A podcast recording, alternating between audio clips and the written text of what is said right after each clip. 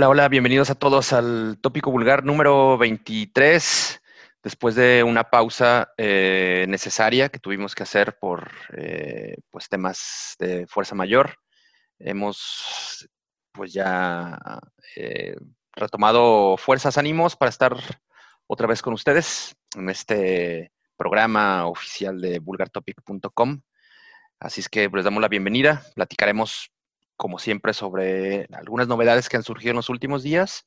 Y eh, tendremos una segunda parte del podcast en la que hemos invitado a un personaje especialista en un, pues un tema en, particular que queremos abordar. Eso sería un poco una, pues una charla parecida a la que tuvimos hace algunos episodios con, con Nacho de Oveja Negra respecto del del ska metal o el reggae metal, esta, este pequeño diálogo que tuvimos con él.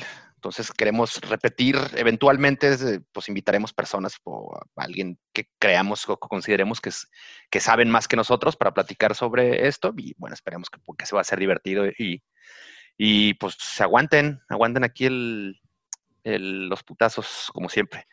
Y pues antes que otra cosa, pues darle la saludar y dar la bienvenida también a Itos, que es el co-conductor de este podcast. Itos, ¿cómo andas? Buenas noches, buena tarde.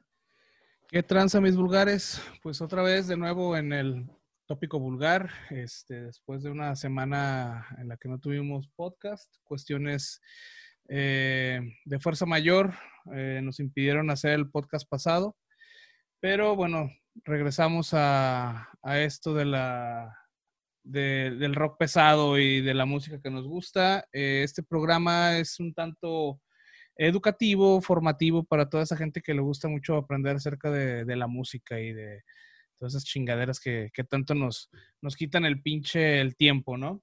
Este, para todos aquellos que piensen que no valemos tres kilos de verija haciendo lo que hacemos, que no somos podcasters y que no somos este, periodistas musicales, nada de eso, tienen razón. Tiene usted toda la sí, razón, somos. señora, no lo somos. Pero nuestro invitado es un profesional, él se gana la vida este, de esto, él es un totalmente ético y profesional del de el reporterismo musical y aparte pues es un, es un seguidor fiel de, de, la música también, entonces no está hablando nomás por hablar. Exactamente. tenemos la entrevista, pero también acuérdense que hoy tenemos Mamalona también, Mira. Una caguamita. Dale, ahora sí. Ahora sí, podcastera. Ahora sí, ahora sí te refinaste para, para el 23. Uh, estoy aquí echándome, me estoy echando una, una, una cubatilla, un highball. Oye, pues vamos entonces eh, poniéndonos sobre los temas, porque no tendremos mucho, no tenemos mucho tiempo. Queremos eh, comentar unas, unos, pues son cuatro releases y también un poco charlar sobre lo que eh, se ha notificado o se nos ha comunicado respecto del futuro del Hell and Heaven Metal Fest. Eso lo abordaremos en un rato más, pero vámonos con lo que tenemos de recomendaciones eh, musicales de este episodio, ¿no? ¿Por qué? ¿Por dónde te gustaría que, que empecemos? Mamá, este, si estamos hablando de los grupos de los que vamos a hablar. Exacto, exacto. Este, ¿Qué te parece con Fuming Mouth? Fuming Mouth, experto, una, un grupo que no, no, conocía y en realidad no es, no es, una banda tan nueva, tiene ya algunos años circulando. Eh, ha tocado con muchas bandas más eh, ligadas a la escena hardcore y está ahora pues fichando, recién los ha fichado Nuclear, Nuclear Blast, lo cual pues, les va a dar ahí seguramente un, buen empujón en cuanto a la difusión y la propagación de su sonido. Y publicaron un, pues, un video, pero también el mismo viernes pasado, el viernes anterior, publicaron eh, el EP, que es su primera publicación con Nuclear Blast, que se llama Beyond the Tomb. Yo creo que es una, pues una, buena banda, una, una apuesta también fresca para, para el sello y pues no sé qué más nos puedes contar de estos metaleros hardcoreeros de Massachusetts. Sí, es este, una banda del 2013. Eh, tienen apenas un álbum eh, del 2019 de Grand Descent. Y este EP consta de tres canciones. Una de esas tres canciones es Beyond the Tomb, que es la que eh, están promocionando. Salió el 20 de noviembre hace algunos días junto con el video. Y bueno, la canción en específico o la banda es una, es una banda de cross death metal, considero yo. Eh, algunos pasajes melódicos, groove aquí en estas canciones y, en la mayoría de sus canciones las adornan como con este tipo de, pasajes más, este, pues le, bajan un poquito ya la, a, la, a la veracidad y al pinche al poder de, de, su música. Pero también este, no, no deja de perder como la esencia eh, cross que tiene, ¿no? este, un poco lodoso, un poco pesado, pero lodoso también eh, a momentos. Y bueno, en esta, en esta ocasión Beyond the Tom está acompañado de un video medio, la neta, medio culerón. ¿Para qué, para qué mentir? Este, se jactan mucho que lo grabaron en Nueva Inglaterra y bueno, el video es acerca de una secta y algo medio extraña ahí con gente Secta cibernética. Teenage, no sé qué onda, sí. Está, la neta, yo esperaba un poquito más cuando lo empecé a ver y terminé de, ah, Pero bueno, sí. No presté, mucho, no presté mucha atención al video. Sí, no, para que veas, exactamente. Pero sí, no, está, la, canción está interesante, eh, la, la, fusión de, de, géneros está interesante, la verdad. El ritmo en el que lo tocan no es algo como muy, este, digamos que lo ves como en otras bandas. Si lo podemos comparar, a lo mejor podría ser comparado con Gate Creeper. Este, hay algunos pasajes que de hecho me recordaron en Tomb. Eh, no sé si te haya dado como esa impresión a ti, pero sí me, en algunos medios pasajes así como medio más melodicones me dieron como ahí Death and Roll. En Tomb, este, Trap Them tal, tal vez posiblemente podrá este, recordarles o gustarles a la gente que, que sigue estas bandas también.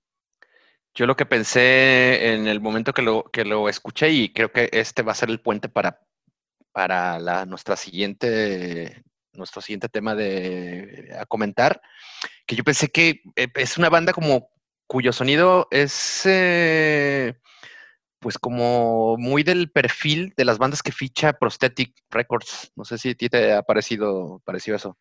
Pues mira, ya con toda esta nueva oleada de bandas que ha estado sacando Prosthetic Records, ay cabrón, ya no sé ni qué, ni qué este perfil tienen, ¿eh? La verdad es que ha estado haciendo unos fichajes que te, te vas de culo, neta.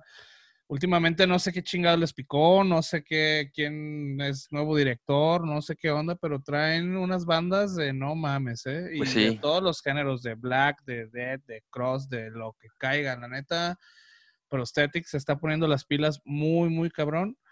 Este, pero sí, yo creo que sería una de esas bandas que si no quisieras fallarle a, la adivinanza, dirías Prosthetic. Exacto. Y esto nos da pie entonces para, para eh, recomendarles ahora que escuchen el nuevo sencillo de Wolf King, una banda que sí es de Prosthetic y que nos eh, da un adelanto del que pues era su segundo álbum en eh, su carrera, es el segundo también para el mismo sello. Y esta banda yo desde que eh, descubrí su primer álbum justamente eh, por recomendación de, seguir a, esta disquera de California, y creo que fue, fue algo que yo te recomendé en su momento, hace ya un año, un par de años más o menos. Sí, sí, sí, sí, sí, sí, sí me acuerdo.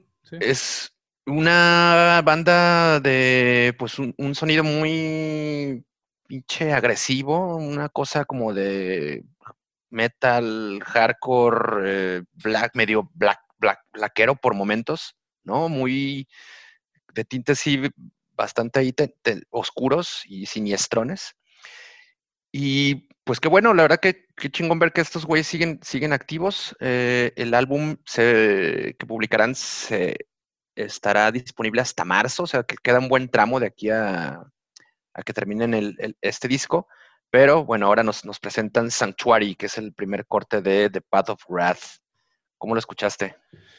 Pues pesado, la neta es que sí, como bien lo dices, yo recuerdo mucho esta banda porque alguna vez estábamos pisteando ahí en, en uno de esos lugares a los que nos juntábamos antes de ir a los, a los conciertos Y me acuerdo que me pusiste eh, uno de los videos que sacaron para Loyal, Loyal to the Soil, que es el, disco, el álbum este, pasado. Y la neta troné el disco un chingo, cabrón. Me gustó un chingo la banda. Esta mezcla como entre Crust y, Black me, me, me mama durísimo, ¿no? Me gusta un chingo. Y bueno, estos eh, californianos, eh, ya lo mencionamos, Black and Crust, un poquito de hardcore. En algunos momentos, este, es como medio sludge, culturales agudos, como más blaqueros. Y técnicamente, este, bien logrado, la neta. Eh, seguramente lo que les va a recetar el CIME a los que les gusta el atascadero, no tanto para aquellos que son Dream Theater fans, no creo que les vaya a gustar tanto, pero para las personas que les gusta la madracera y este y las pinche la batería bien pinche marcada, creo que esto puede funcionar muy cabrón. Eh, hay algunas bandas que me recuerdan también, a lo mejor no es como un género muy este, conocido, pero eh, hay una banda que se llama Warm Witch también que me gusta un chingo y que me recordó a esto. Eh, otra banda que se llama Iskra con K, que también es muy bueno. Y también acá los vetados, los... a los este, fenecidos Homewrecker. Fenecidos. Yo iba a hablar de Young in, in the Way. Ah. Que, fueron como... Tuvieron ahí algunos problemas, este... Pues de acusaciones que les hicieron a la banda, terminaron por, por de, ¿cómo se llama? Deshacerse. Pues este, la, una, una calca de lo que le pasó también a Homecracker. Exactamente, sí, sí, sí. Exactamente. Y bueno, yo los, yo los vi a, estos carnales, a Young and in the Young Way. And in the way. ¿Dónde fue? No Limits. En el Off Limits, exactamente. fue uno de los mejores shows ese día. La neta fue el día que, fue el día que estuvo exactamente Suicidal Tendencies. Y Suicidal Tendencies estuvo cabrón ese día pero John and in the Way fue yo creo que de lo mejorcito que estuvo en el festival eh, para mí ese día y la neta estuvo muy cabrón. Lástima de las cuestiones en las que andan metidos. Obviamente, este, pues no, no apoyamos. Bueno, pero e, eso no, eso no, no, la música está no puede restarle méritos a los, a la música que, que, han hecho, que hicieron. El mismo caso de Homecracker, que es una banda que vimos en el Foro Independencia y la también, qué buen show, también se van a dar nuestros güeyes. Qué bueno, si les, si les latieron John, and the Way, Homebreaker y bandas del afines, pues le podrán entrar también a Wolfking con gusto si es que no los habían escuchado antes. Definitivamente, muy cabrona banda, se la recomendamos. Oye, y vámonos con lo que viene desde Italia, una banda que viene de una, de una región que pues no, es, pues no, es, Roma, es una de las provincias de Italia eh, que se llama La Campania, vienen de una ciudad, un, pueblo, una ciudad muy pequeña que se llama Avelino. Y esta banda se llama Release the Blackness, una agrupación que está... Una madre así, ¿no? Pero italiano. ¿Perdón? Como Tlajomulco, pero italiano. Ándale, sí, debe ser. Exactamente. Creo que la, ciudad eh, capital de la campaña es Nápoles, que muchos van a, van a recordar por ser la ciudad en la que Maradona vivió algunos de sus años más brillantes en el equipo de esa ciudad. Chingados hablas, pero. ¿No? bueno, pues esos cabrones que vienen de un, de, un, de un, pueblo pequeño en, Italia, eh, pues están rifando muy cabrón con eh, un adelanto del que será su álbum debut. Publicaron este primer sencillo que se llama Ancestral Inheritance del álbum que se titulará Tragedy, disco que publicarán el 6 de diciembre, o sea, ya en unos cuantos días. Una buena banda con músicos ya no tan jóvenes, pero se ven ya semillones los güeyes, ¿no? Se, ven ya veteranones y creo que eh, eso mismo les, pues les, da las tablas para haber dado forma a este material que suena como muy bien ejecutado con cuestiones técnicas y, detalles muy precisos en cuanto a, la ejecución. Una rola que pues apela eh, tanto al metalcore como al quizá al death metal progresivo. Por varios momentos te hace recordar muy cabrón a Lamb of God. Eso seguramente quizá va a ser lo, primero que les haga este, referirse. Pero tiene como luego eh, ya más adelantada la canción, como este rollo así de, florituras en las guitarras y tal, que, claramente nos, nos remite al death progresivo. Voces, algunas voces limpias muy menores, guturales bien, también bien gritados. Y la verdad es que me ha gustado este metal, metal hardcore death progresivo de estos güeyes. No sé, ¿tú cómo, cómo los escuchaste? Pues muy bien, cabrón. Yo creo que este para mí es el, la novedad de la semana. La neta es que yo no conocía a estos italianos. Ni yo. Y, sí, la neta me gustaron un chingo. Traen muy buen ruido los cabrones. Y bueno, eh, Ancestral Inheritance es un espagueti dead progresivo de alto nivel técnico. La neta está muy cabrón. Los, los güeyes se ve que sí, sí le metieron horas nalga ahí a, a sus instrumentos. Y bueno, la batería está muy precisa, los riffs están pesados, más no violentos. Realmente es algo que está como muy este, balanceado.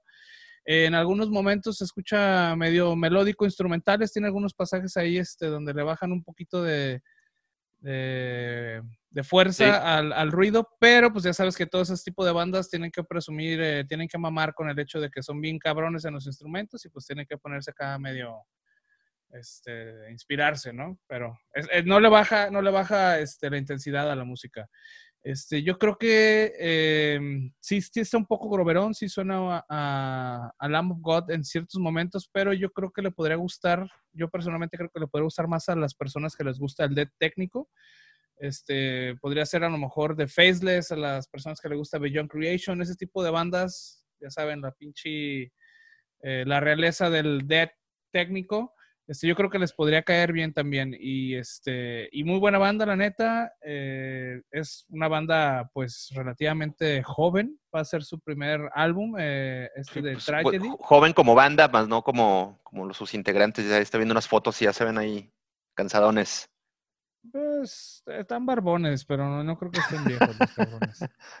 Este, pero sí, es una banda nueva, su primer álbum, tienen un EP del 2017, Antares. Entonces, este, pues denle una checada, la neta, release de Blackness, eh, banda nueva de Dead, que será Dead progresivo técnico. Sí,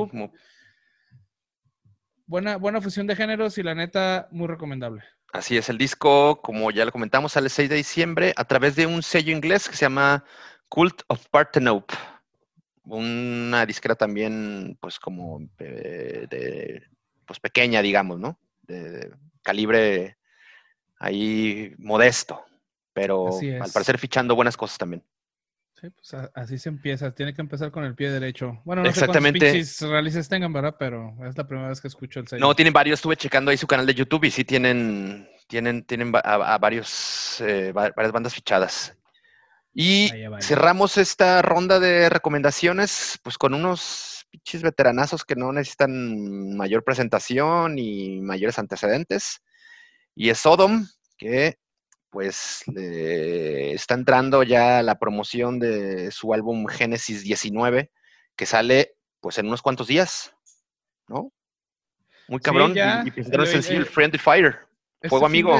Fin de, semana, creo que sale. este fin de semana, sí. Así el viernes. Este, este, viernes, bueno, las personas que nos están escuchando en la semana del 22 al 28 de, de noviembre, 29, perdón, este, pues va a salir este viernes 27 de noviembre este nuevo álbum de Genesis 19 eh, con un Sodom, este, pues bueno, muy eh, enraizado en sus, en su, pues las raíces, vamos, no quiero, valga la redundancia.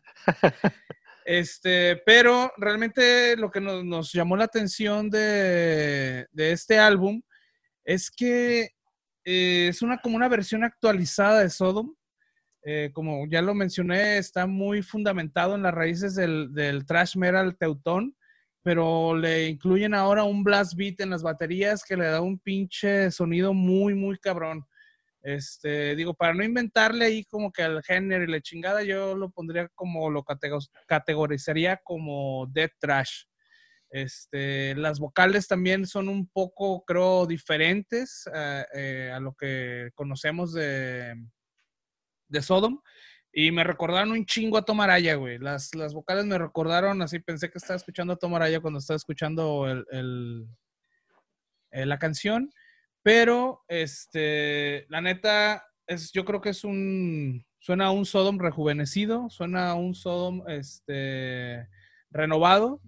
Y bueno, también puede ser que tiene nuevos integrantes. Uno de esos integrantes es Black, es Frank, perdón, Gotskick. Gotzik, perdón. Eh, que regresa como integrante desde su última aparición que fue en Agent Orange del 89. Entonces, como digo, está muy fundamentado en sus raíces Sodom, pero tienen este nuevo sonido, este nuevo eh, vertiente eh, en esta canción, porque los demás este, álbums que tuvieron, o, perdón, los, demás, los demás singles sí están como más trasherones. Este yo creo que va a ser como uno de los que tienen más este, eh, soltura en el género, más este... Pues una vueltecilla de tuerca, ¿no? Así es, así es. Muy buena rola. A mí la neta me gustó un chingo. Este pinche género también me mama, lo que es el trash met, el trash dead. Entonces, este, pues obviamente bien recomendado. Pues sí, y qué decir del buen Tom Angel Ripper, ¿no? Digo, siempre muy cabrón, atinado y pues cantando, parece que no envejece el cabrón, ¿no?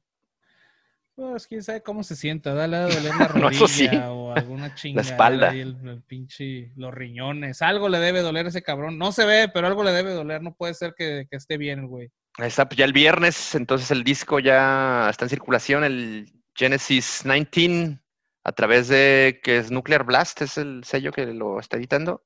Eh, sí, así es. Ahí está, pues eh, esta semana Nuclear Blast con una banda. No, no, no, espera. Ah. Este, no, este, el, Nuclear Blast eh, tienen una nueva disquera, perdón. Ah, a ver. Eh, Steam Hammer se llama esta, esta disquera. Sí, claro. Eh, sí, yo también fui con la finta del, Nuclear Blast, pero en realidad este, tiene nuevo, nuevo sello. Entonces, este, pues también yo creo que es parte de la renovada que se dieron, ¿no? nuevo sello, nuevo todo, nuevo, nuevo Sodom. Órale. Perfecto. Pues hasta ahí las recomendaciones de esta semana. Ya saben que una vez que publiquemos este audio, pues va acompañado de tanto un playlist de Spotify como un playlist, de YouTube para que pues, puedan llegarle a las canciones de las que hemos hablado en este pequeño segmento. Y vamos con una última novedad que queremos comentar antes de darle a este tema de iluminación que nos hará el pues el, paro de, ilustrarnos en, el tema a el buen Edgar Corona, periodista musical, director editorial de la revista Atómica, y a quien pues le damos la bienvenida una vez porque queremos que nos eh, pues se sume a, los comentarios de eh, la noticia que, queremos este, comentar y platicar ahora. Edgar, bienvenido, ¿cómo andas? Bienvenido al tópico vulgar.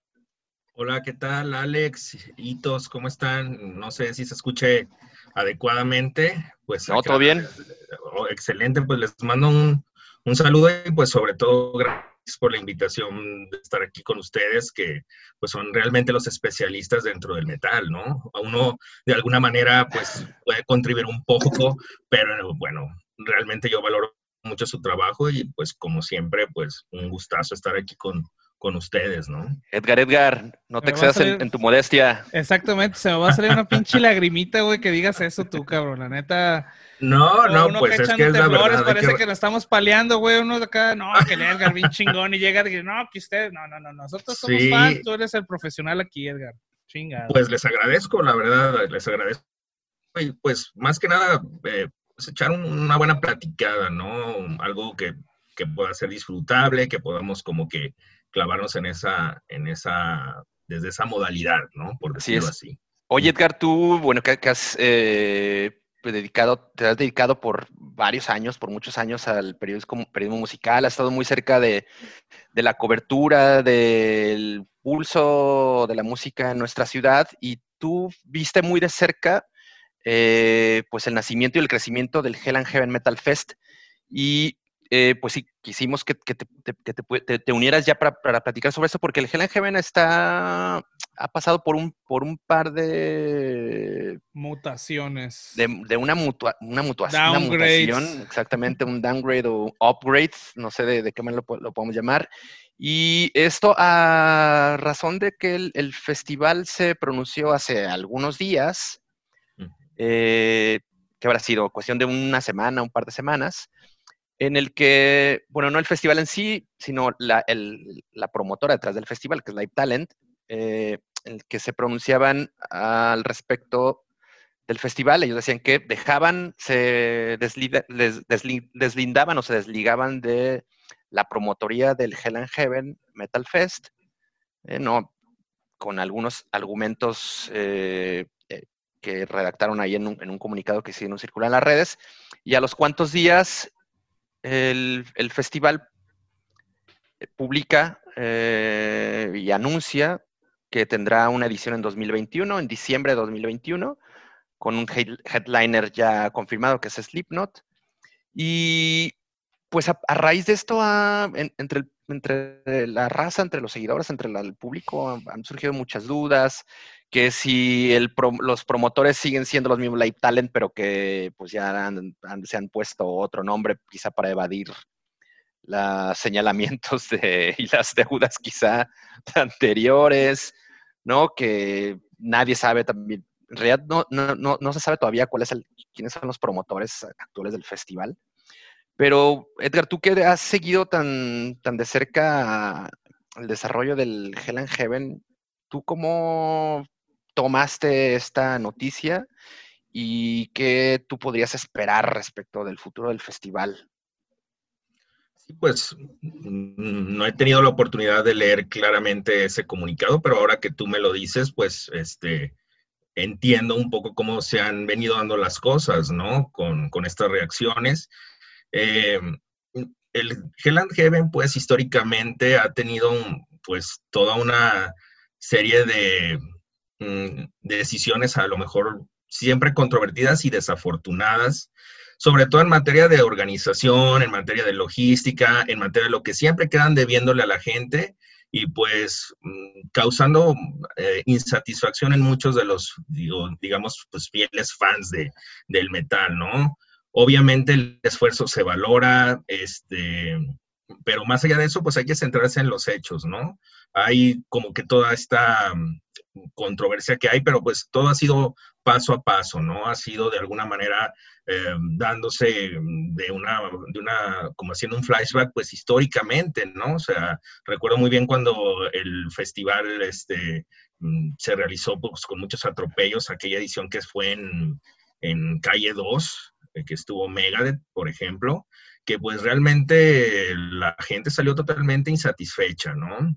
Por ahí tuve la oportunidad de platicar con uno de los mm, curadores del festival, incluso en un medio en el que trabajé, pues le dimos la portada, ¿no? del festival, de cómo había mm, cambios, de cómo a lo mejor estaba esa perspectiva de crecimiento, porque el festival hay que tener en cuenta algo muy importante. Siempre se ha vendido como el festival más importante de Latinoamérica, cosa que pues, mm, no sé, me quedan dudas. Obviamente hay mucha eh, producción, pero a veces ese alarde de producción queda debiendo, ¿no? Siempre como que queda ahí en, algo que no termina de cuajar. Eh, en aquel momento, pues em, pudimos platicar, pudimos hablar de cosas que, se venían, pero también la, edición que es, tú debes de recordar acá, que creo que fue un poco de las más importantes, o quizás la más importante que se hizo en la arena BFG, cuando estuvo eh, Motorhead, Motorhead, precisamente, Anthrax, este, por ahí recuerdo a My Dying Dra, eh, eh, My Dying, este, perdón, este, esta banda, que se me escapó ahorita el nombre, My Dying Bride, perdón, exactamente, es ahora sí ya haciendo ese coco wash de, de, recordarlo, este, pues sí, o sea, fue algo que, generó pues como que eh, una mejoría dentro del festival, pero mm, finalmente poco tiempo después se da la noticia de que tienen que irse de la ciudad porque no habían tenido ni la respuesta de la gente, ni que económicamente era costeable para los organizadores. Recuerdo perfectamente que a mí me tocó cubrir esa rueda de prensa que se llevó a cabo acá en Guadalajara, en donde pues los organizadores decían esta parte y yo hice esa cobertura para la extinta La Jornada. En aquel momento, pues bajo un alter ego que me puse, que era Nicolás Cuevas, y esa nota, pues, fue a, mm, desde lo local hacia lo nacional. Se reprodujo en la edición de la jornada eh, allá en México y pues la reacción fue inmediata, ¿no? La, reacción de descontento, de mucha sorpresa para muchos. Eh, creo que eh, lo que ha sido el Hell and Heaven en realidad siempre ha tenido como que ese toque de, de mucha mm, suspicacia hasta cierto punto. me parece que es un festival que promete demasiado y termina siempre muy a medias, la verdad. Y bueno. a ti como. Ah, perdón, no, no, no. Eh, no, no, digo, un poco a lo mejor haciendo el resumen de lo que está pasando ahora y lo que bien comentas, pues sí sorprende un poco, ¿no? Eh, esta alianza que, que tuvieron con la compañía más importante de espectáculos acá en México, después vino esta, al parecer, alejamiento, esta, esta ruptura. Y em, mm, hay por ahí, pues ya comentarios que a lo mejor habría que tener una base mayor para entender eh, qué es lo que realmente está pasando al interior. Esto de que si cambiaron de productora o no, bien podría, no me atrevo a decirlo, pero bien podría ser, porque son ya una serie de cosas que se vienen arrastrando en donde pues han quedado mal parados, ¿no? Han quedado mal parados. Hitos, a ti que eh, también pues, fuiste asistente de varias ediciones del festival, ¿no? Conoces también de, cerca cómo se ha desarrollado. Eh, ¿Cuál es tu, opinión o tu visión respecto de lo que está pasando con este, digamos, cambio de, rumbo en cuanto a al equipo que estará detrás del festival? Y qué podría augurarse, porque además tú conoces el, sitio este donde se va a realizar. Yo es un, lugar que yo desconozco y la verdad no, en el Foro Pegaso. Ah, ok. Que es donde se realizó en, tres ocasiones el No, sí hemos ido, güey. yo no he ido a ese sitio. Sí, claro que sí. ¿Ah, sí? Ah, Foro Pegaso. No, perdón. Sí, no, Foro Pegaso. Ok, tienes razón. Este, bueno, eh, yo como, digamos que yo aquí soy la vista este, más del fan, del fanático de la persona que asiste a los conciertos, que le gusta, que no toca una chingada, que no sabe de música, pero le gusta estar en el desmadre, le gusta ponerse pedo. Esa es la visión que yo tengo de, los festivales, ¿no? Este, bueno, muy importante para mí el, el, el Hell and Heaven, ¿por qué? Porque el festival creció, nació y se hizo aquí en Guadalajara. Este, mientras todo estaba centralizado, todo era este, Ciudad de México Monterrey hace algunos años, digo, ya Monterrey perdió mucha este, centralización de eventos, este, pero en aquel entonces era así como, wow, Guadalajara tiene un festival, ¿no? Empezó la, primera edición, si mal no recuerdo, fue esta vez que estuvo em, Brujería y estuvo Terion, creo que fue esa edición que estuvo ahí en, en Calle 2. Este, Divine Heresy, que por cierto no fui a esa edición porque no tenía dinero y estaba a unas cuantas cuadras de mi casa, pero bueno, esa es otra historia. Eh, después de eso tuvimos la, la, edición que fue como ya con más este, producción, fue más dinero, trajeron más bandas, fue un festival que nos voló la cabeza a todos las personas de Guadalajara porque no habíamos tenido algo así en Guadalajara nunca en la vida, ¿no? Este, que estuvo Megadeth, estuvo, me acuerdo que vino Al Perish, en ese entonces fue así como, güey, no mames, Al Perish. Este, Fear Factory, cabrón, no mames, Fear Factory en Guadalajara a cuatro cuadras de mi casa fue así como, ¡puf! güey, me voló la cabeza durísimo, ¿no? Entonces, ese tipo de experiencias a mí en lo personal como fan, güey, me marcaron durísimo eh, mi, mi vida, ¿no? O sea, realmente fue un festival que me acuerdo un chingo de él. Este, yo creo que debe haber sido de, si no es que de los que les fue mejor aquí en Guadalajara, eh, el mejor, ¿no? Porque realmente yo me acuerdo que veía, es muy raro y ustedes lo saben ver a todo mundo en un concierto, o sea, siempre ves a unos, ves a otros, y yo creo que ese día había casi todo mundo en, en, el, en el festival, ¿no? Era como el más grande que se había hecho en Guadalajara y era como el que todo mundo quería ir. Este, después vino el, el, el de la BFG, que para mí ha sido el mejor festival que ha presentado el, el, el Hell and Heaven. En cuestión de cartel, este fue de lo mejor en su momento. Vaya, digo, tuvimos a, a Motorhead en ese momento, creo que hasta ahorita no hay nada que lo haya superado. Motorhead, este, que estuvo ahí en, en, la BFG, nos tocó verlo antes de, de que se fuera Lemmy Y la neta, este, dio un, se sintió mucho, obviamente, como, como menciona Edgar, se, sintió mucho el upgrade ahí de eh, la organización. Eh, tuve la oportunidad también de estar en, en backstage ahí por algunas finanzas que salieron de unas cositas, ¿no? Pero tuve chance de estar ahí y este sí se notaba mucho la, la organización que tenían, este, desde los camerinos hasta la cuestión de, del hospitality, este, atrás el, sonidista, bla, bla, bla, todo este tipo de cosas. Se notaba muchísimo la, la, eh, el cambio que dieron con, con la integración de esta, no sé, esa pues chingado, pues porque aquí nadie nos paga, no, nada, chingados esa, ¿no? Así es. Y este, para mí fue un muy buen evento, también fue, uno, fue un festival de dos días, también obviamente gigante en ese entonces, y realmente creo que para mí, eh, yo me quedaría con esos eventos que fueron aquí en Guadalajara, fueron para mí de los mejores que hubo. Eh, se pasa a Ciudad de México, también lo fuimos a seguir a Ciudad de México.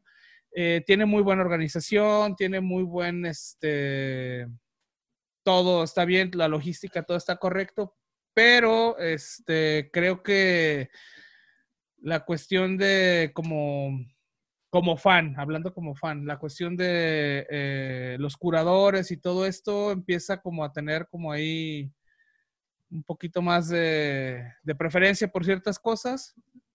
Supongo que es por la cuestión de que pues, es más inversión de dinero, más esto, más lo otro. Cambió, ¿no? Para mí lo primero, lo primerito que sacaron fue como lo, ideal. Este, no estoy diciendo que estuviera mal, sino que para mí me gustó más los primeros, el segundo, el tercera edición del, del, Hell and Heaven. Eh, vuelve a llegar otro cambio. Realmente en esos festivales, este, a veces creo que ni fui a los festivales a los últimos, a los últimos del Hell and Heaven. La verdad es que los, este, los carteles que, mostraban no, para mí no valían como eh, el dinero que iba, que iba a invertir. Eh, pero también, digo, los dio a los festivales que, fui de, del Hell and Heaven cuando estaban junto con, con los eran muy buenos. Este, pero, pues, sí fueron cambios, fueron para arriba, fueron para abajo, organización, este cartel, eh, mucho de eso, hicieron muchos cambios. Ahora con este nuevo, con las personas que están organizando, que no, bueno, creo que no se ha dicho oficialmente, pero tenemos ahí la, la, como la espinita, la duda de que vayan a ser personas, las personas que organizaron el, que, es, que era el Machaca Fest, donde habían uh, este, anunciado a Promotores de Monterrey. Sí, algunos promotores de Monterrey, yo creo porque eran como los que tenían el conecte con Slicknot y sorprende que Slicknot vaya a regresar a México y no vaya a ser con el NotFest. Entonces, posiblemente ellos tengan como el, el, conecte con ellos y los vayan a traer, hayan agarrado el, Hell and Heaven y lo vayan a querer este, renovar, ¿no? Este, me parece una buena este, opción, me parece que es interesante. Pero pues, obviamente falta ver todavía qué es lo que van a ofrecer y los costos y todo esto, porque la neta es que últimamente los costos de los festivales como que se están medio manchando, la neta. Entonces hay que ver si, si se va a poder asistir o no se va a asistir o qué onda. Pues habría que ver incluso si se realiza. Esperemos que, que nuestra realidad cambie en unos cuantos meses porque pues hasta ahora todo luce muy incierto, ¿no? La neta lo veo bien difícil, pero bueno, ese, es otro tema, pero yo lo veo muy difícil. La neta, yo creo, sinceramente, que el próximo año ni debería de haber festivales, claro. Tú, Edgar, que, que, sientes también, pues, lo que sucede en, otro tipo de escenas o en otro tipo de circuitos, ¿qué es lo que se palpa, qué es lo que se comenta de respecto de lo que podría suceder en cuanto al pues al rollo de los, de los toquines y los grandes, grandes festivales en, pues no, tan, no solo en nuestro país, sino en, realidad en el mundo. Claro. ¿Cómo, cómo, cómo te, te ves en 2021? Pues concuerdo con ustedes. Yo también veo poco viable que se pueda realizar un festival de esas características, ¿no? Estamos hablando de que la convocatoria de esos festivales es altísima, ¿no? O sea, si estamos entrando en un periodo de estira y afloje que, queremos eh, recuperar pues eh, todo lo que, hemos perdido en cuestión de, tener pues este acceso a esa experiencia de ir a un concierto masivo. va a tener que suceder un, un planteamiento de quienes organizan de una manera muy profunda. Por ahí me ha tocado ver, como bien dices, distintos mm, festivales o plataformas que han hecho eh, como una serie de análisis para ver cuál podría ser el futuro de estos escenarios tan grandes. Y pues todavía quedan muchas cosas realmente en el aire. Yo definitivamente creo que para que tengamos un festival que logre reunir 70 mil, 80 mil personas, va a ser muy difícil que eso lo podamos ver a un mediano plazo, a un corto plazo va a tener que pasarse mucho. Habrá que replantearse también el valor de la música que los mismos festivales estaban ya dejando de lado, como bien dice Hitos, esa, mm, eh, digámoslo, afinidad que puedan tener también con la gente que sigue a, la música, ¿no? De repente por ahí veíamos escenarios en donde pues la música quedaba en segundo plano incluso, ¿no? Porque se da preferencia a otras cosas, a cosas que tienen que ver hasta con gastronomía o cosas que tienen que ver con escenarios eh, como un poco sacados, ¿no? El, el, Hell and Heaven, lo recuerdo, volviendo un poco al Hell and Heaven, que también ofreció un poco cosas de diversidad en torno a, a la cultura relacionada con, o a las manifestaciones, mejor dicho, relacionadas con el metal. Yo veo complicado que tengamos un festival así de grande.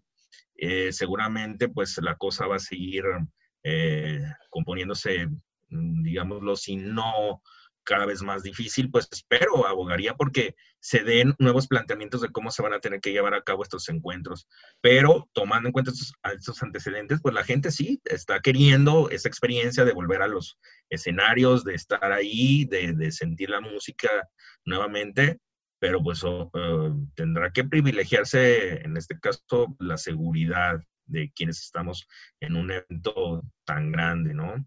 Mm, las autoridades obviamente tendrán que ponerse mucho en concordancia con, con las, los mismos organizadores que hasta el momento pues no he visto que se dé como que un, un, diálogo muy cercano, ¿no? Al contrario, se ve que está como muy, muy alejado, muy desfasado y obedece también a pues intereses eh, de cada una de las partes, ¿no? Por una parte, toda la cuestión que tiene que ver con pues la seguridad, eh, esta cuestión de salud, por supuesto, y pues la gente que está dejando, se está quedando sin chamba, ¿no? Se está quedando sin trabajo, ingenieros de sonido, este, rudis, los mismos músicos, el streaming, pues no es lo mismo, es una experiencia que también se está agotando, ¿no? Eh, muchos ya lo han visto como un nuevo modelo de negocio, pero obviamente se está desgastando ya ese modelo.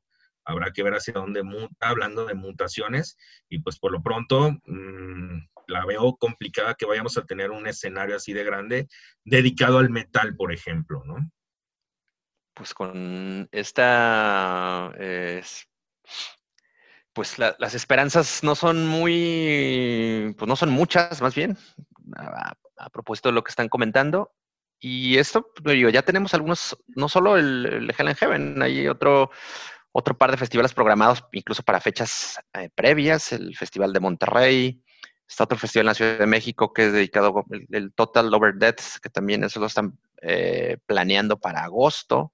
O sea, hay muchos planes, ya incluso hace rato también veíamos que el Foro Independencia, bueno, no más bien Ginger, esta banda ucraniana, anunciaba su regreso al Foro Independencia para abril. Es decir, se están haciendo pues, muchos planes, eh, se están proyectando muchas cosas y pues ojalá, ojalá de aquí a abril haya un mejor panorama, que se ve complicado, pero... Para esto, eh, digo, para, mí esta cuestión de los festivales es una ah, cuestión masiva. Eh, no creo que se pueda controlar, si digo una tocada de 50, 100 personas, es difícil controlar. No me imagino cómo tendría que ser un festival de 40 mil personas, 50 mil personas en un día. No creo que sea viable, no creo que sea lo que vayan a, no creo ni siquiera que lo vayan a permitir.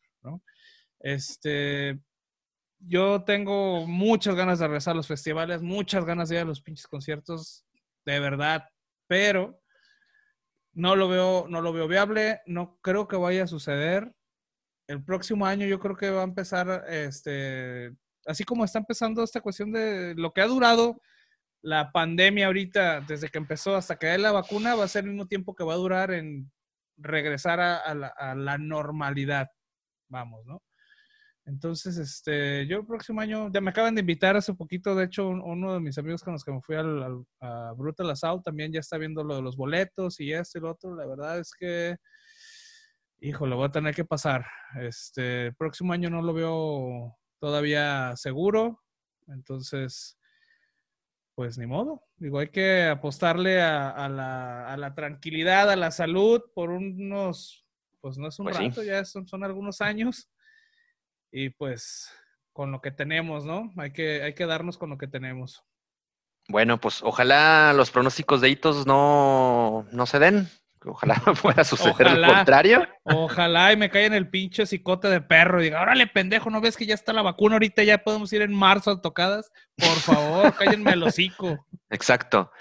Y bueno, por lo pronto el GLG entonces ya anunció tres días de festival, 3, 4 y 5 de diciembre en el Foro Pegaso, en el Estado de México.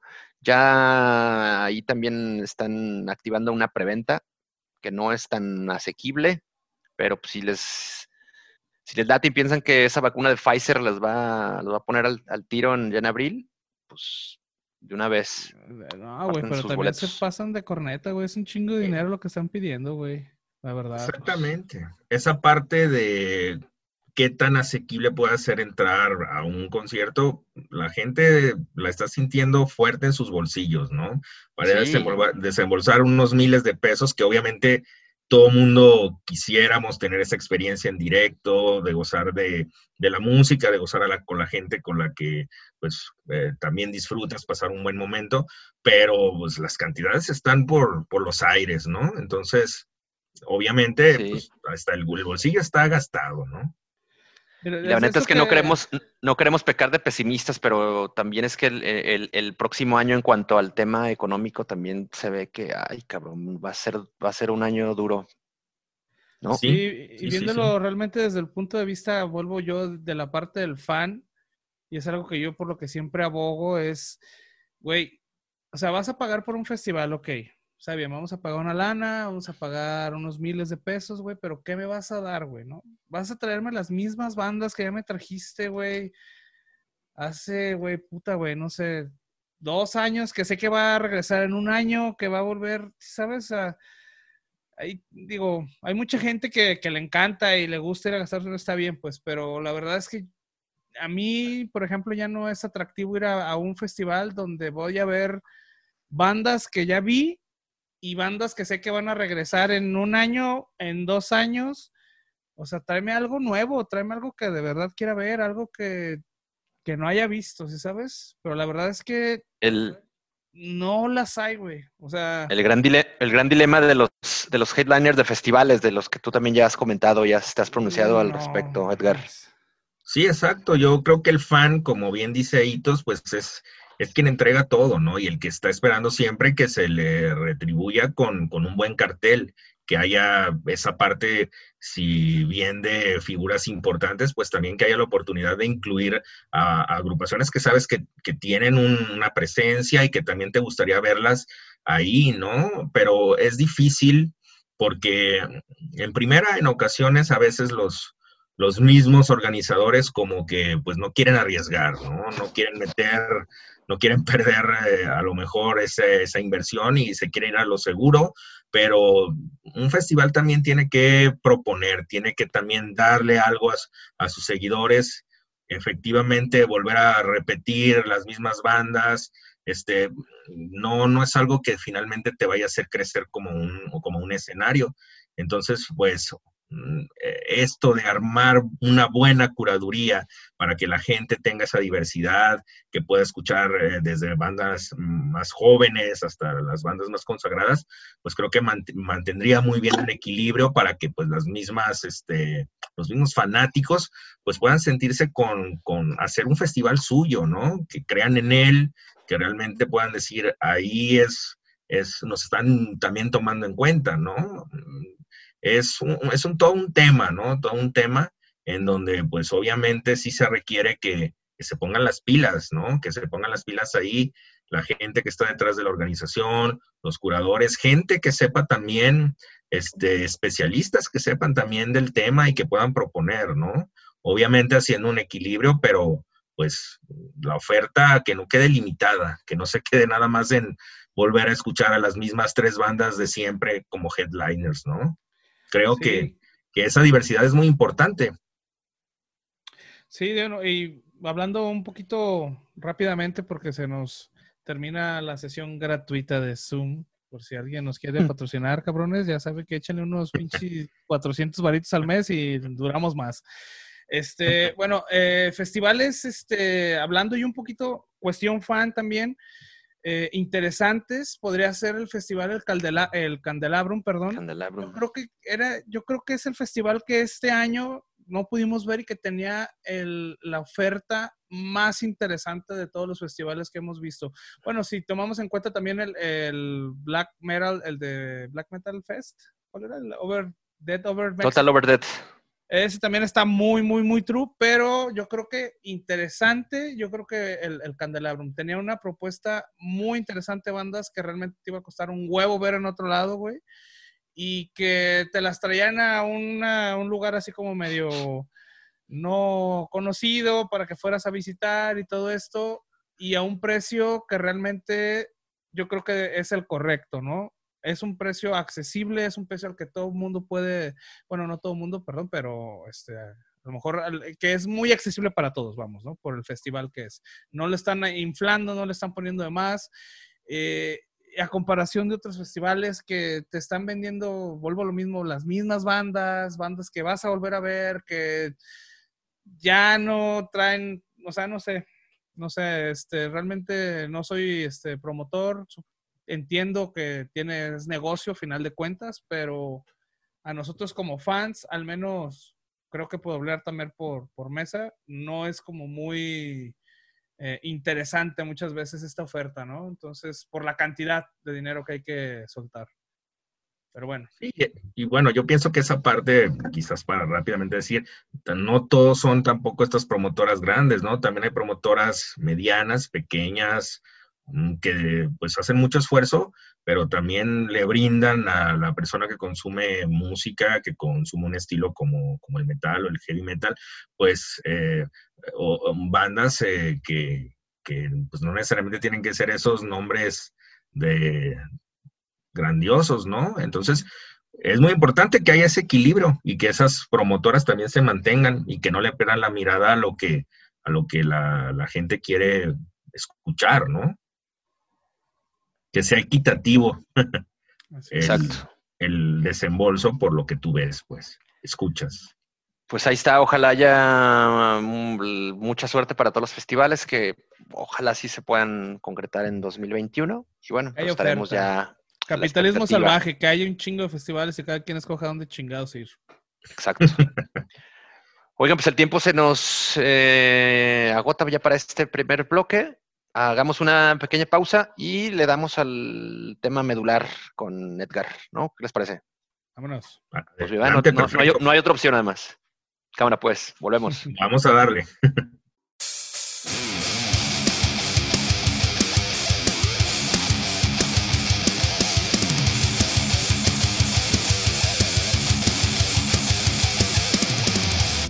ya estamos eh, de regreso. Después de, ese, de esa pequeña cortina, cortinilla o pausita musical, por cierto, quiero agradecer eh, muy, de manera muy especial a Iván Vázquez, un gran camarada, músico, huesero, metalero, heavy metalero, hair metalero de corazón, quien nos hizo eh, pues el favor de cedernos estas, esta cortinilla de transición. Así que pues un, un gran saludo, un agradecimiento a, nuestro camarada.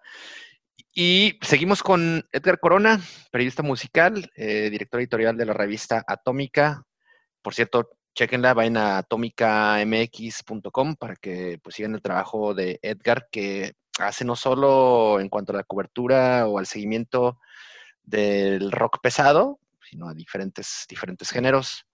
Eh, tiene muy buenas plumas ahí colaboradoras, entonces échenle un ojo también a, Atómica. De los que nos hacen falta esas plumas, cabrones, a ver si alguien se activa. Pues a ver si nos manda unos Edgar por ahí, ¿no? Pues sí, ¿no? Pásate unos Edgar. Claro, ¿no? Pues ahí hay, hay personas que se han unido al proyecto de una manera muy desinteresada y les agradezco, ¿no? Se ha tornado difícil también para los medios independientes, pues poderle dar continuidad ahora con todo esto que también estamos pasando. Eh, la importancia de tener contenidos eh, propios, pues es, es vital para un medio, ¿no? Y bueno, pues sabemos la dificultad que hay, por eso en cuestión pues de sostener un, un medio digital, se agradece mucho siempre que la gente está dispuesta pues a participar, ¿no? Sumando esfuerzos, pues se llega un poco más lejos. Hace falta esa solidaridad. Así es. Oye, Edgar, pues vamos eh, entrando en materia y que es por, la que te hemos convocado. Ya hicimos este, pues sí, un ejercicio dentro del tópico vulgar. Invitamos en episodios anteriores a, un buen amigo, un músico, también pues consideramos especialista en lo que nos eh, habló y nos hablaba sobre este subgénero que está ahí, que mucha gente me no ubicaba, que es el, rollo del ska metal o el reggae metal, ¿no? Ya el buen Nacho nos hizo, nos dio un panorama de lo que sucedía y nos ilustró en ese sentido. Y pues dando un poco continuidad a estas charlas, pues te, hemos invitado porque eh, consideramos y, sabemos de, tu capacidad y tu conocimiento y queremos que nos ilustres sobre pues un también un, género del rock and roll pesado al que aquí a mi camarada le, causa un poco de escosor y ya lo, ha manifestado en, episodios anteriores, ¿no? Que es, un tema así que literalmente, así literal le ha dicho que le caga. Entonces, Edgar, pues queremos que un poco que nos, que nos cuentes. Antes, antes de comenzar, quiero tomar la palabra un minuto para corregir lo que acabo de decir mi compañero Alejandro Mesa. En realidad, el género no me caga. Lo que me caga es la definición o, la, o cómo, la, cómo los críticos están este, acomodando las bandas. ¿Sí? O sea, el, lo que me, bueno, y algo que sí me caga es el post, ¿no? Porque es algo que está utilizándose en todos lados. El postmodernismo, el postarte, el post lo que sea, todo le ponen post, güey, ¿no? Y creo que yo, uno como fan, hablando como fan, es como la parte que uno no entiende, ¿no? Porque aparte tú escuchas una banda y dices, güey, esta madre es, Doom, güey, ¿no? Ah, no, es post-metal, güey, es Doom, no, es post-metal. Eso es lo que me molesta, ¿no? No es que me cague las bandas, me cague el género, que realmente todavía no lo entiendo, qué bueno que estés aquí y me vas a, eh, eh, abrir el, horizonte para entenderlo, pero ese, ese tipo de cosas son las que no entiendo y me molestan, la verdad. Me cagan. Así es, Edgar. Pues queremos que nos ayudes un poco a, discernir esto, que eh, digo, así como hay muchísimas personas a las que les causa cierto molestia, ¿no? El, que exista un, incluso las propias bandas, ¿no? Por ahí hay muchos muchos trus del teclado que se la pasan echando pestes de cualquier banda que esté ligada con el género del post-metal, post-hardcore o post-black metal, etcétera. Pero, Edgar, cuéntanos un poco sobre, sobre, este, pues sobre este subgénero del metal, ¿no? Creo que es, no es algo nuevo, además creo que el, género se acuñó hace ya bastante tiempo con bandas eh, que empezaron como a forjar eh, ese camino y a las que se, se les fue asociando con, con este término. ¿Qué, nos puedes contar ah, en ese sentido? Sí, concuerdo con lo que ustedes dicen también, particularmente también como comenta todos, muchas veces los especialistas, los periodistas se esfuerzan por etiquetar todo, ¿no? Y los, la misma, sin caer en ese término que soy muy pomposo, pero industria a veces no sabe dónde, eh, digamos, lo integrar ciertos géneros y quiere meter todo como en una licuadora a veces, ¿no?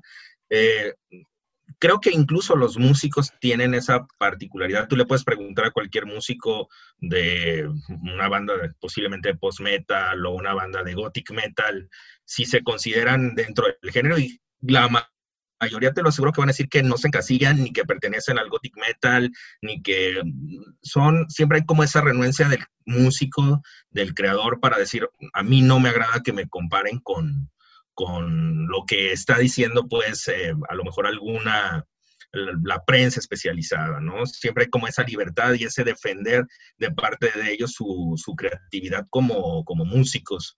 Recuerdo mucho a un, eh, a un alemán que se llama Michael Rotter, que eh, tiene una banda que se llama Noi, vino a tocar aquí hace unos años a Guadalajara y pues es una de las bandas más respetadas dentro de lo que es el crowd rock, ¿no? Me atrevería a decir que es posiblemente la banda más respetada del crowd rock.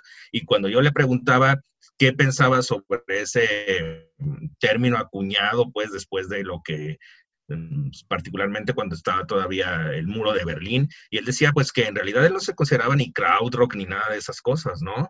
Eh, siendo que ha sido una influencia grandísima para gente como David Bowie, para bandas jóvenes que hay ahora acá dentro de la escena eh, indie, ¿no? Entonces va a ser muy difícil que encontremos siempre alguien que diga, sí, yo pertenezco a esto porque obviamente tienen ese lado de una necesidad creativa en donde no se les pueda limitar. Entonces entiendo muy bien lo que dice Hitos. Me, resulta, me brinca que algunos me digan que esto tiene que ser de esta forma, ¿no? El post te habla siempre como de esto que viene, ¿no? Lo que deviene. Generalmente se quiere asociar mucho a la vanguardia.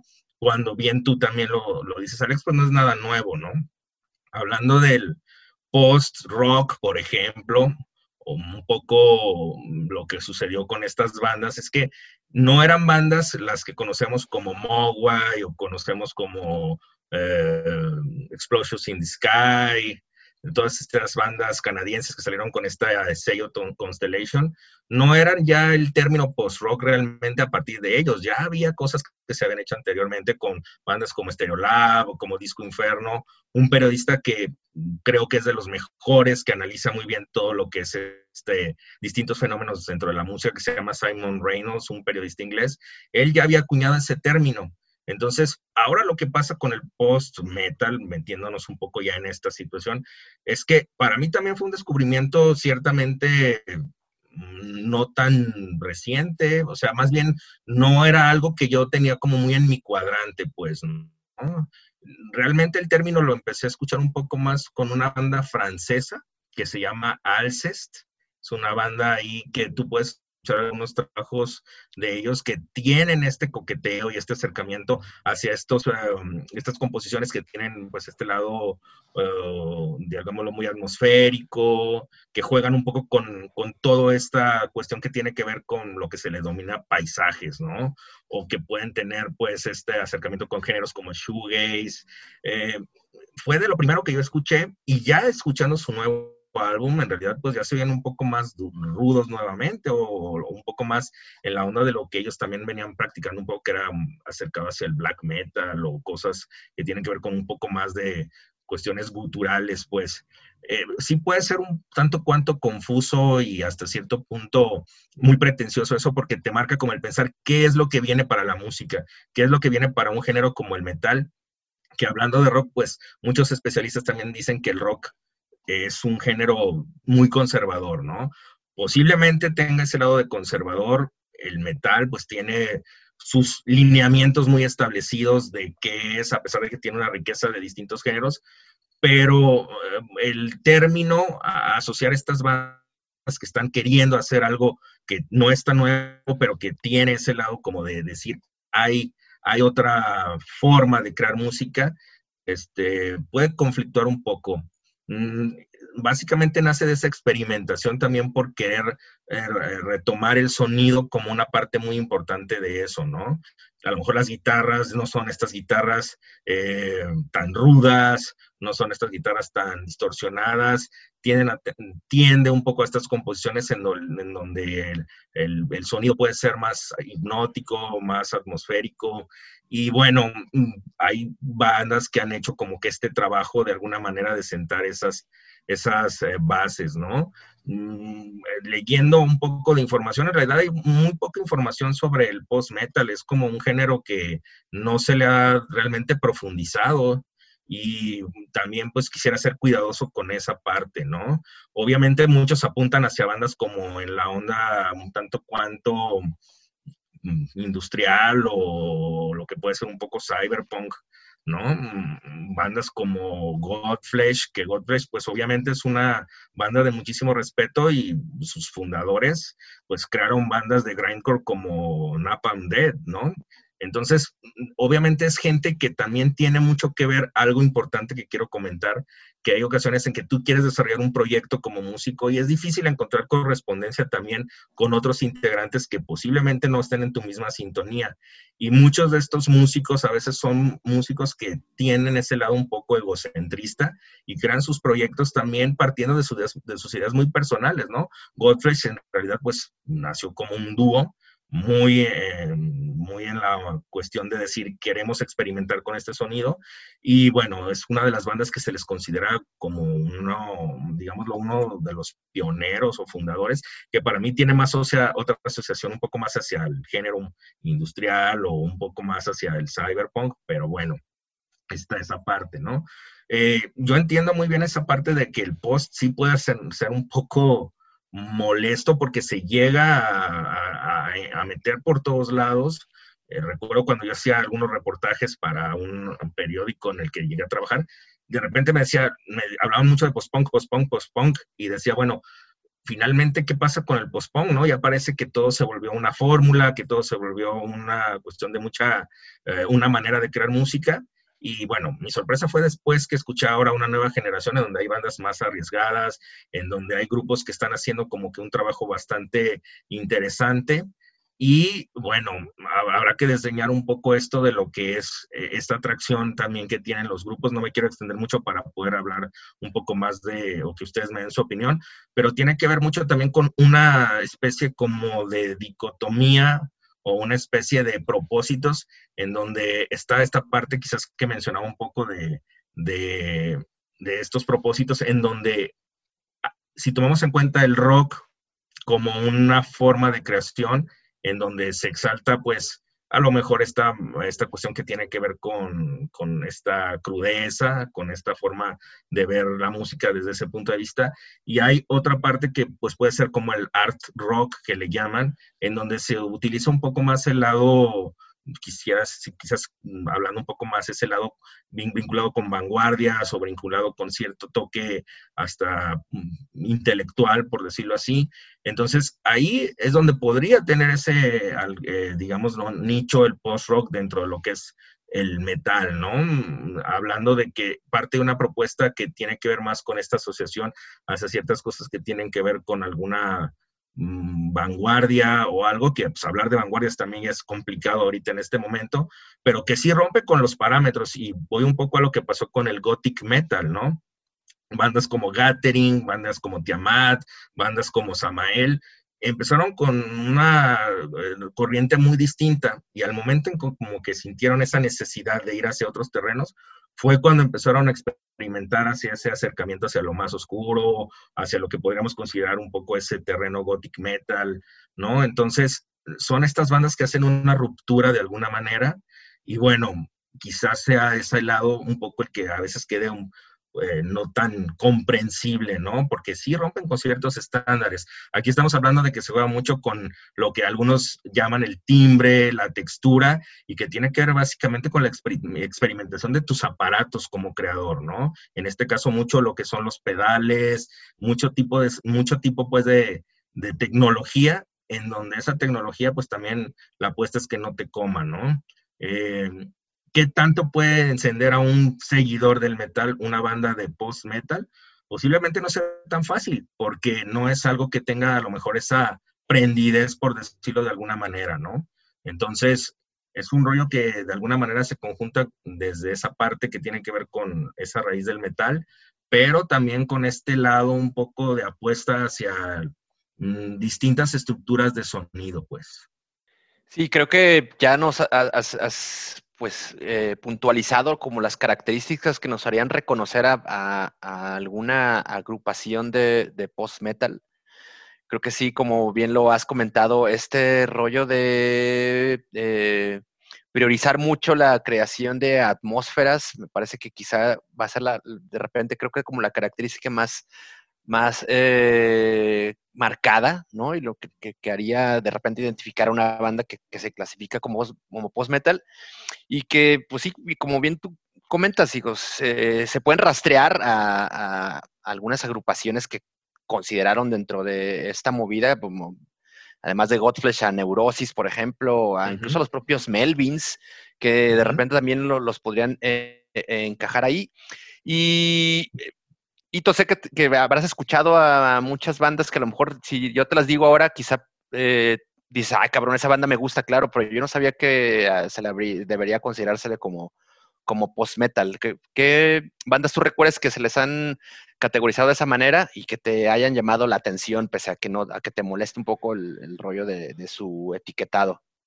Ah, pues mira, para empezar, eh, la cuestión del, del post-metal Em, creo que es una, una fusión, cabrón. O sea, realmente no quiero decir que no es un género, pero creo que es más marketing que una, algo muy definido.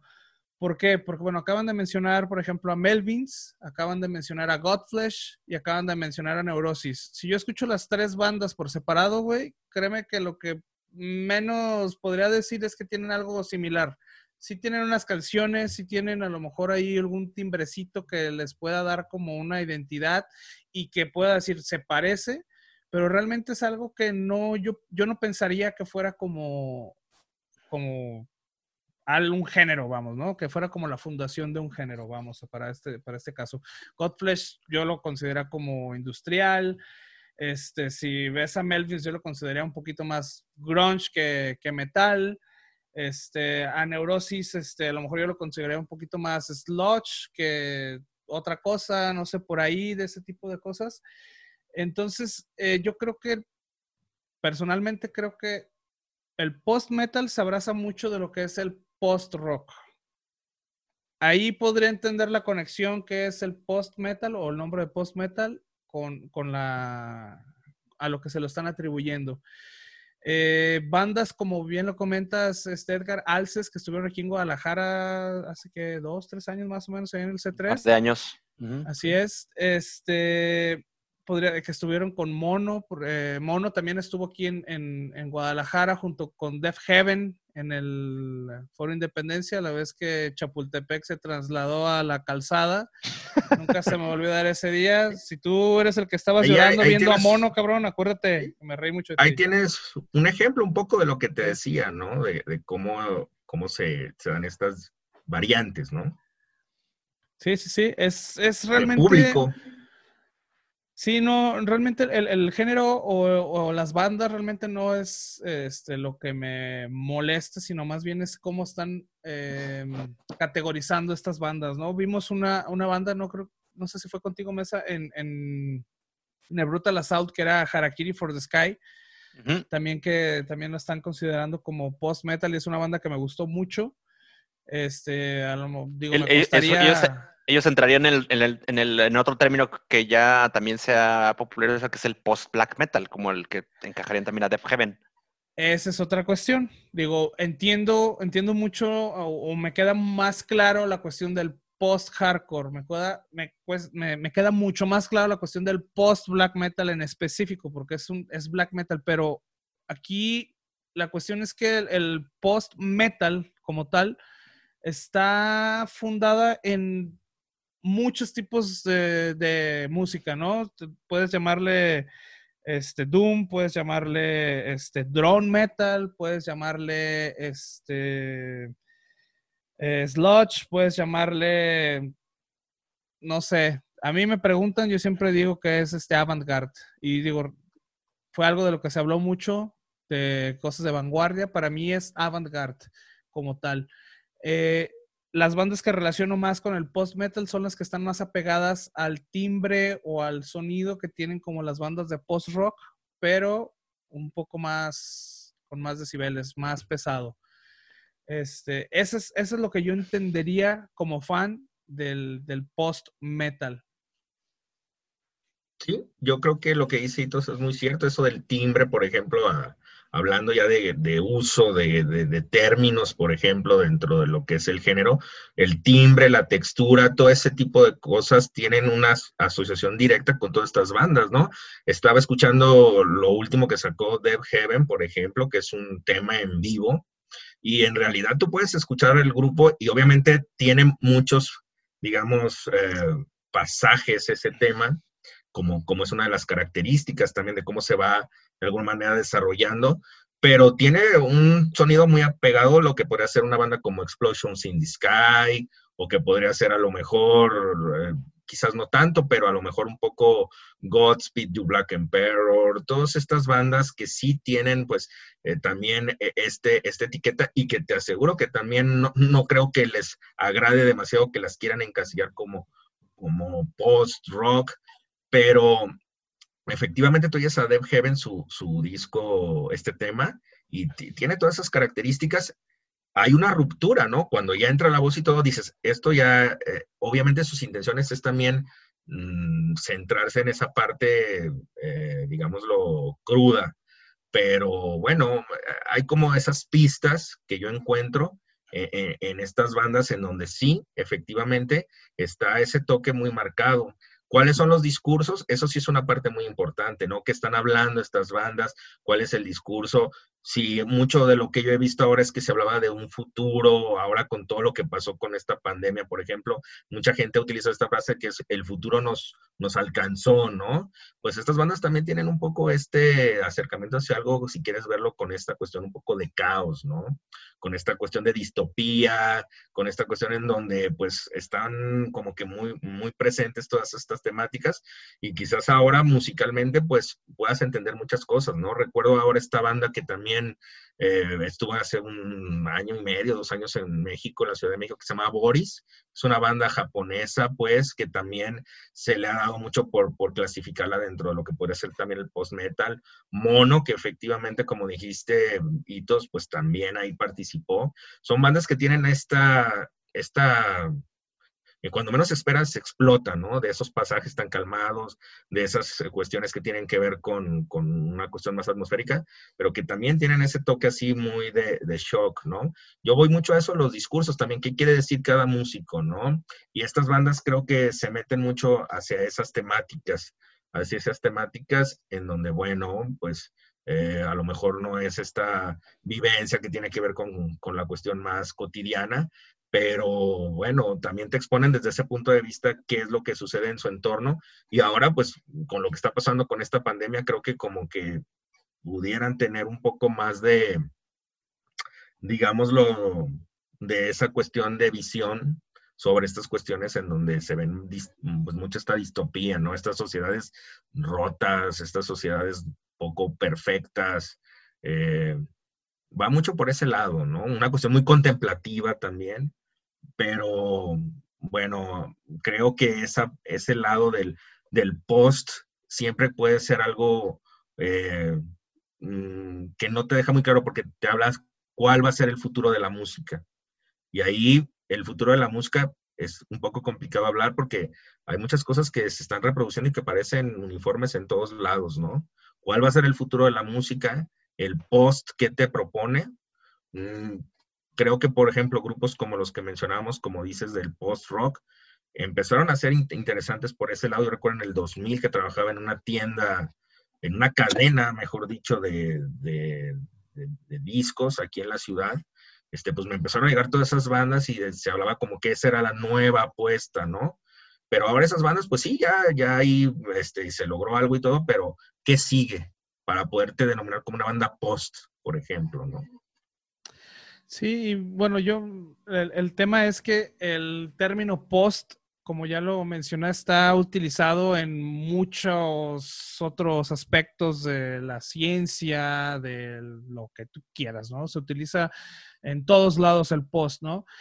Eh, y en la música, bueno, sabemos que la cuestión no va para aquí, va a evolucionar, va a haber más, va a haber mucho más, ¿no? Eh, vuelvo a repetir, entiendo, por ejemplo, la cuestión del post-black metal, porque hay una, está muy marcado lo que es la primera generación de black metal, la segunda generación de black metal y la tercera que sale un poquito en esta cuestión del post, sale de, de lo que viene siendo las, las primeras dos. En el, en el hardcore creo que es muy notado la cuestión de, de, esto, se entiende también. Eh, pero, ay, sí, me cuesta un poco de trabajo diferenciar este, qué banda sí es post, qué banda es otro género. Y me recuerda mucho como lo que pasó con, vamos a hacer un ejemplo medio burdo, pero lo que pasó con el nu metal, digámoslo de esta manera, en el que todas esas bandas que salieron como en, esa, en ese momento, en ese año, en esos años, se les, dominaba, se les denominaba nu metal y muchas de ellas, como bien dices, eh, Edgar, no se consideraban de esa manera. De hecho, les encabronaba que les dijeran que eran nu metal, pero como las ponían con esas mismas bandas, este, ellos, no, pues todo el mundo le decía nu metal, ¿no?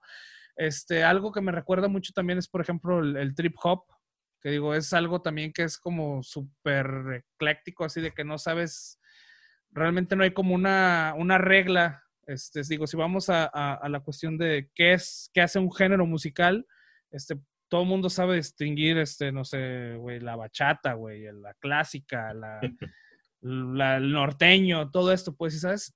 Pero yo realmente sigo sin poder definir qué es el post-rock, ¿sí? O sea, para mí la definición del post-rock es la cuestión, o, las bandas que vienen, que se parecen más al post-rock. esa es como mi, definición. El post-metal, ¿no? Más bien. Perdón, al post-metal, exactamente. Este, esa es la definición que yo le doy para, para encontrar un punto de, de, enganche, de agarre, para decir, sí, sí puede, sí, sí puede funcionar, porque todo lo demás realmente suena como que no sé dónde lo voy a meter, no le quiero poner como un nombre más, o no lo quiero clasificar y lo voy a poner post-metal. ¿Sabes? Ese es, ese es realmente el problema que yo le veo y creo que estoy igual que, que mucha, mucha gente, ¿no? Que, que no entiende realmente el género. Eh, sabemos, digo, ya lo, ya lo mencionaste, este, hay muchas bandas que, que se conjugan y dan como las bases para, este, este nuevo embrión, este nuevo feto del metal, pero este, sigue sin, quedar claro, al menos para mí. ¿Tú cómo ves, Edgar, este que, comenta eh, y todo, realmente es, algo que causaría muchas dudas, es difícil realmente poder eh, ubicar a una banda dentro de eh, este subgénero y pues si realmente es correcto utilizarlo. Sí, creo que una cuestión muy sana es quizás a lo mejor mm, no clavarse tanto con el término y dejar un poco que...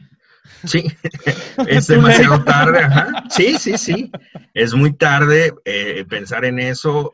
Eh, recuerdo, obviamente hay un tipo de músico y un tipo de público, un tipo de consumidor que, a lo mejor no es, es un circuito no tan grande, no tan masivo, pero que consume pues todo este tipo de propuestas, ¿no? Recuerdo cuando estuvo aquí Stephen O'Malley de, de Suno, que él también pues es este mm, ferviente eh, creyente en, el, en cómo se moldea el sonido.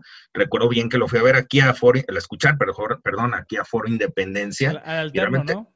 Exacto, y, fue una experiencia realmente mm, muy eh, de sumergirte en, una idea de una obra completa, ¿no?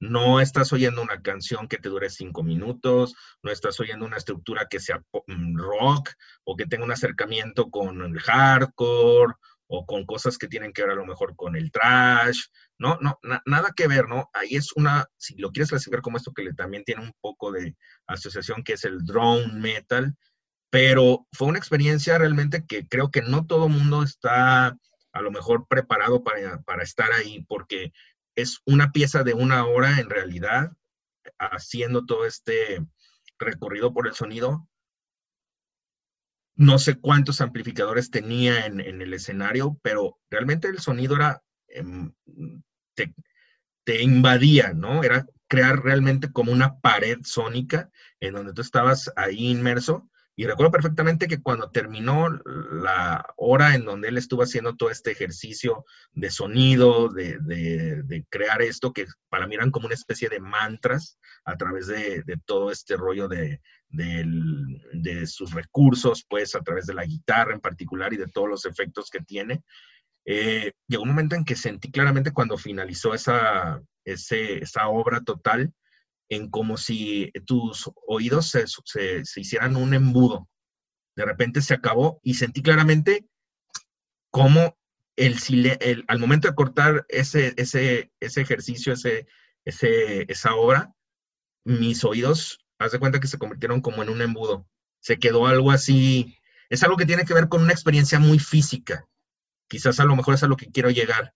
E, es algo que tienes que estar muy preparado para ir a escuchar también quizás alguien o alguna persona, no se trata, por supuesto, ni de discriminar, ni de hacer una cuestión de discriminación ni nada, por supuesto, que no es para nada la intención, sino que tienes que estar como muy dispuesto para ir a escuchar algo que va a ser una experiencia totalmente distinta, ¿no? Entonces, eh, creo que parte un poco también de tener esa apertura para ahora sí como que dejarte llevar por la propuesta de cada una de estas bandas, que obviamente, pues lo que decimos, no, no es una construcción común de lo que pueda considerarse la, estructura de un, de un tema, ¿no? Totalmente distinto, pues. Sí, sí, realmente esa, es por la cuestión la que, la que yo estoy, la que abogo realmente por esto, ¿no? De, eh, la construcción, bien lo comentas, del género, creo que no está como muy eh, fundamentada, bueno, sólida eh, como tal. Este, sí, y hablando más en cuestión de, yo hablando más en cuestión de metal, porque bueno, sabes diferenciar entre trash, sabes diferenciar entre death, sabes diferenciar entre black, sabes diferenciar entre todos estos géneros, pero estoy seguro que a la gente le cuesta un chingo de trabajo decir esto es post, ¿no? Y, y, seguramente esa banda que estás catalogando como post fácilmente puede entrar en otro, en otro género, como el Doom o como el Sludge o como ¿Me explico? Entonces, ese es, esa es como la cuestión. Aquí el problema es el pinche post. Si le pusieran neurological, biological, no sé qué chingados metal, ah, va, ¿sí? ¿sí? O sea, sería otra cosa, cuestión, una cuestión totalmente diferente. Entonces, ese es mi problema. Sí, quizás tenga que ver, a lo mejor no sé qué piense Alex o lo que pienses, por supuesto, tuitos, que a lo mejor el término es un poco limitado, ¿no? Mm, también como que dices post, ok, post metal, post rock, te digo, a lo mejor tiene ese lado a, tener esa onda de vanguardia, pero realmente, ¿qué está pasando ahí? Como dices tú, hay muchas cosas que podrían ser Doom, o que pensaría uno que son Doom, por ejemplo, le mencionaba a Alex de esta banda que se llamaba Dead World, que tenía un acercamiento hacia el Doom. A mí me pareció muy interesante cómo manejaban sobre todo su lado de, de lo que tiene que ver con la cuestión de la, de la rítmica, de la base rítmica, ¿no? La batería era una máquina, realmente era una máquina en donde tú escuchabas todos esos golpes lentos, esas guitarras súper, eh, digámoslo, eh, rasgadas, muy, los rasgueos muy largos, todo ese tipo de cosas y bueno, más allá de esa construcción, yo creo que puede ser algo que sí puede ser un poco confuso porque tampoco no hay nada nuevo, ¿no? O sea, tampoco podemos decir, estas bandas son realmente las que están descubriendo el hilo negro, las que vienen a decirme cuál es el futuro del metal. A lo mejor ese lado es como que cuidadoso de, tener, eh, de tenerlo en cuenta porque, hay cosas que te están muy establecidas, el reggae, el hip hop, bueno, el hip hop es otro, otro, rollo, ¿no? Creo que es uno de los géneros más experimentales en realidad. Pues el hip hop ha sido eh, un semillero de experimentación brutal, pero hay géneros que sí están muy delimitados y eso a veces puede causar un cierto choque de qué está pasando ahí, pues, ¿no? ¿Qué está sucediendo? Sí, pues bueno, afortunada o desafortunadamente el término de post-metal ya se está enraizado, ya es muy utilizado por, por tanto como periodistas, promotores y los propios músicos. Y creo que pues si quieren darse de repente un medio idea de todos estamos hablando, pues si podemos remitirnos a Alcest, como ya bien lo había comentado a Edgar, pueden entrarle a ISIS, a Pelican, a Intronaut, a Solstafir, por ejemplo, Solstafir que también viviste en Guadalajara, los propios Russian Circles, por ejemplo, que tú los viste y todos en el Buenazos, foro Buenazos, yo creo que es el mejor eh, audio que he escuchado en el foro, güey. Buenazos. A Culto Fluna, que vinieron por primera vez a nuestro país hace muy poco. Entonces, eh, esa más o menos sería como una puerta de entrada para que puedan eh, escuchar a bandas que sí están, pues, al menos eh, popularmente ya etiquetadas bajo, bajo este término. Y pues ya quedará también un poco con ustedes que escuchen eh, y disiernan y, puedan definir si realmente los, los encajan ahí. Y pues se nos está yendo el tiempo. Edgar, la verdad que queremos agradecer mucho por, por este, este diálogo, esta, pues, esta pequeña luz que nos da sobre el post-metal y ojalá haya oportunidad de que le caigas en un futuro para platicar sobre, sobre otras cosas, que creo que ahorita se nos podrían ocurrir varios temas en los, en los que podrías ahí aportar mucho.